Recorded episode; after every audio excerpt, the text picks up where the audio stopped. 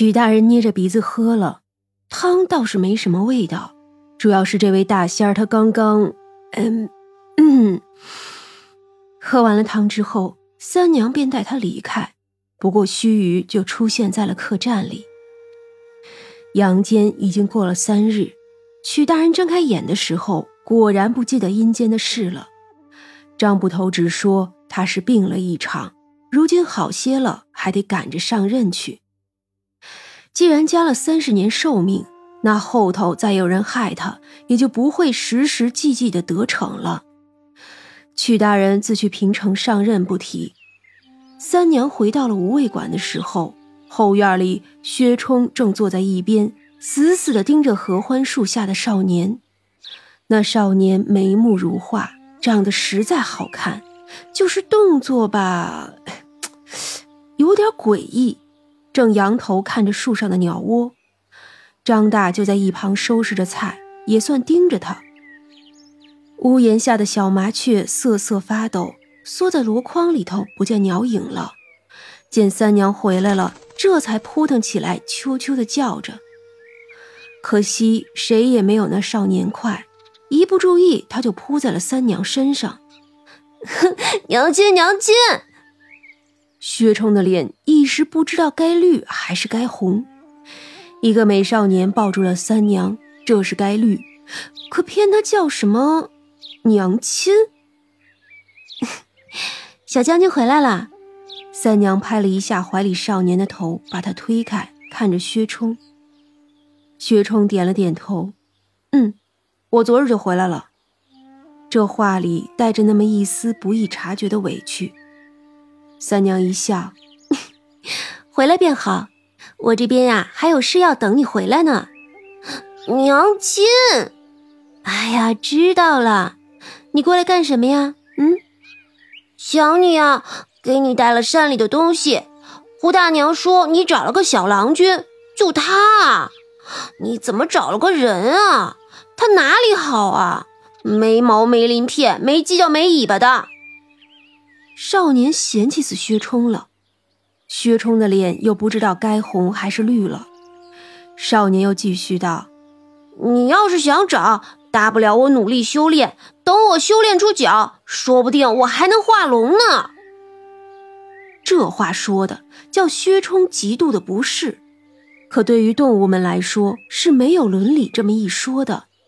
变成妖精之后，虽然有些改变，但是本质上是没有区别的。他们只是学习人的习惯，却并不是人。别胡说了，山里怎么样？都好啊，有我在，还能不好啊？哼！少年骄傲叉腰。娘亲，树上的麻雀能吃吗？好有灵气的呀！少年舔了舔嘴唇。哎，不能，不许乱吃，一会儿给你做好吃的。真的吗？那能做懒龙吗？少年激动地抱住三娘，三娘有那么一下怔了，之后又叹了口气：“做吧，又不是惊蛰，吃那个做什么？”哎呀，娘亲，好吃就行，还管是不是惊蛰了？三娘笑着看了一眼薛冲，小将军跟我一起。薛冲当然高兴了。厨房里，胡大娘忙着自己的事，只是打了个招呼。她叫菜菜。三娘道：“哎呀，人家呀叫碧玲，你呀也就是看她大了些，如今不哭了。以前呀，要是叫菜菜，非得给你哭个三天不可。”胡大娘手里不停，嘴里调侃。切，哪来的坏毛病？叫菜菜不好听吗？那菜花蛇就得叫菜菜啦。那你看张大、张树、于长生、于树多好啊！哎呀，好吧，菜花蛇不需要叫菜菜，但是我喜欢啊。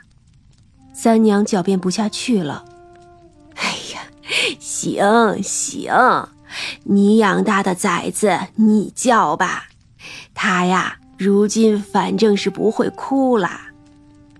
薛冲一边烧火一边听着，心里默默记着。原来那小小少年竟然是菜花蛇。他知道这种蛇是没有毒的，只是活生生看见一个蛇成精的，跟草木还是不太一样的。他不禁要问：三娘是什么呀？三娘这时候一边揉面一边笑：“哼。”我猜小将军在想我是什么，对吧？不告诉你。薛冲脸一红，那个，什么是蒸懒龙啊？啊，就是一种面食。三娘将发好的面先放到了一边，然后切了一块猪肉剁成馅儿，再切姜末，加上花椒油，一点点大料粉，一根大葱切碎，再加上一点盐。就这样搅拌成一大碗肉馅儿，他把面揉得光滑，放了里头所有的气泡，再用擀面杖擀成一大张圆片，再把那猪肉馅儿铺上去，要铺平整，然后把那面卷起来，两头口子稍微封住些，免得肉馅掉了。这时候锅里水也开了，放上笼屉，把这个大肉卷放了进去。因为太长，只能卷着放，乍一看倒像是一条懒龙似的，于是也就叫做蒸懒龙了。这本是惊蛰时候吃的东西，不过菜菜喜欢吃。这个崽子他那开了灵智的娘不是没抵住天雷吗？没了之后他就天天的哭，腻味着三娘。那时候山中也无聊，三娘就给他做些好吃的哄着。